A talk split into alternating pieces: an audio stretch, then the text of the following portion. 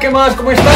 Hoy tengo el orgullo de presentarles a mi señor que es Manuela y nos acompaña con Oreo porque el día de hoy vamos a hablar de ese vínculo entre niños y eh, perros, así que no se lo pierdan. Fíjate, ¿cuáles son las reglas simples para generar una relación entre Manu y Oreo? ¿Sí? Eh, Manu, bueno, inicialmente mi amor, ¿qué es lo que más te digo que eh, no hagas con los perros en ciertas situaciones? Cuando están muy unidos que no les lance juguetes porque se pueden pelear, tampoco que los jugueteen mucho ya que también se pueden pelear por eso. Entonces, algo que Manu nos dice claramente es que cuando estamos, por ejemplo, ante varios perros en un lugar, cuando hay muchos perros en un lugar, eh, no jugar con ellos o no lanzarles un excelente respuesta de la bebé porque muchas veces tendemos a generar peleas en los perros sin darnos cuenta. Algo que nos encanta que las familias tengan en cuenta es que cuando hay niños y cuando hay perros, hay que jerarquizar al perro y enseñarle. El niño es eh, en orden jerárquico más eh, un grado mayor que él en temas de obediencia. Muchas veces las familias no entienden por qué. Y es porque, por ejemplo, miren, yo voy a entregarle este premio. Este premio se lo voy a entregar a Manu. Se lo voy a entregar a Manu. Y mientras, eh, mientras yo estaba calmado eh, y el perro estaba acostado, a, a Manuela él sí comienza a hostigarla. Entonces, el apoyo social para el niño y para el perro somos nosotros. Tenemos que corregir. Tenemos que corregir y decirle al perro que debe estar calmado también. Ella debe quedarse quieta, el perro llega a estados de calma, se sienta o se acuesta y de ahí comenzamos nosotros a apreciar. Casi siempre confundimos este tipo de comportamientos cuando el niño juega enérgicamente con el perro, juega mucho. Eh, también tiene que ver mucho cuando el niño tiene un comportamiento muy brusco con el perro, que el perro comienza a repeler o a esconderse del niño. Entonces tenemos que regular tanto la energía del perro hacia el niño. Dale el premio ahí, amor, dale el premio.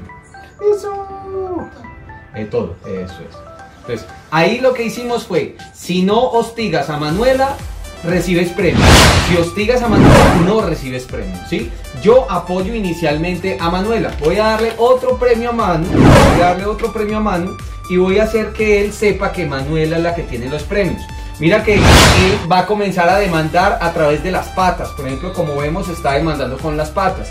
Si vemos que comienza de forma hostil a eh, invadirnos a nosotros, a invadir el proceso de educación, eh, tenemos que comenzar a corregir de una manera auditiva al perro. Miren lo que está haciendo con Manuela, se le sienta, le pone la pata, dice, ok, ella no está pidiendo nada de eso, tiene que corregir el peludo. Si el peludo de pronto no entiende las correcciones de Manuela, pasa un adulto a hacer la corrección, no física, sino auditiva. ¿Listo? El niño debe entender que el perro no es un juguete, es un individuo, un ser sintiente, con deberes y derechos dentro de un hogar. Entonces, por ejemplo, Manuela tan fácil que hace el proceso de estado de calma. El perro se calmó solo ella porque ya sabe, lleva mucho tiempo teniendo perro, entonces sabe qué tiene que hacer. Miren que el perro la está mirando a ella. Y lo que hace Manu en este momento, ¿qué haces entonces? ¡Eso! Y le da el premio. Ojo, ese equilibrio entre la comunicación del niño y el perro tiene que estar siempre. El niño no debe jugar duro con el perro, no debe alarle las orejas, no debe alarle la cola, no debe tirarse encima del perro.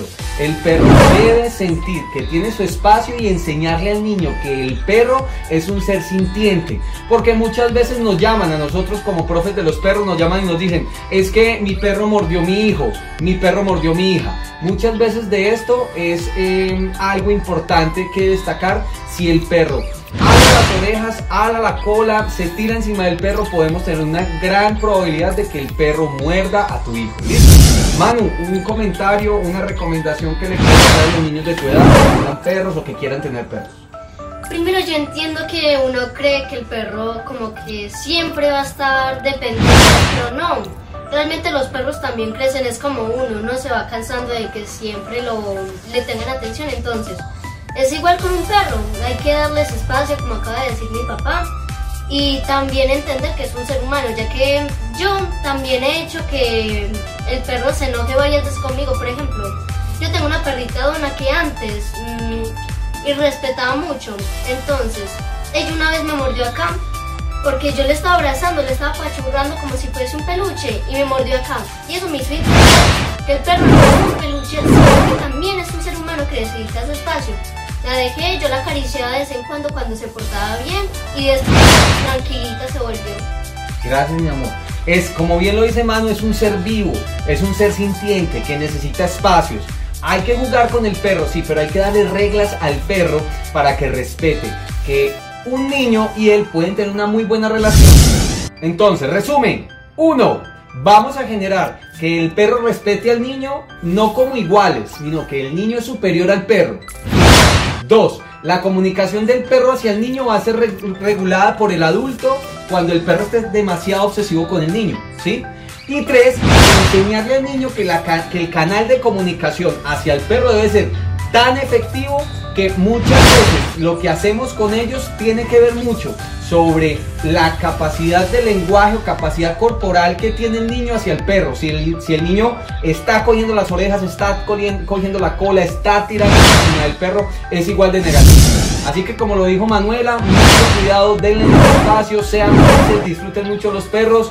Y lo más importante, hagan su perro feliz para tener una familia feliz. Nos despedimos. Manu, despídete. chao. chao.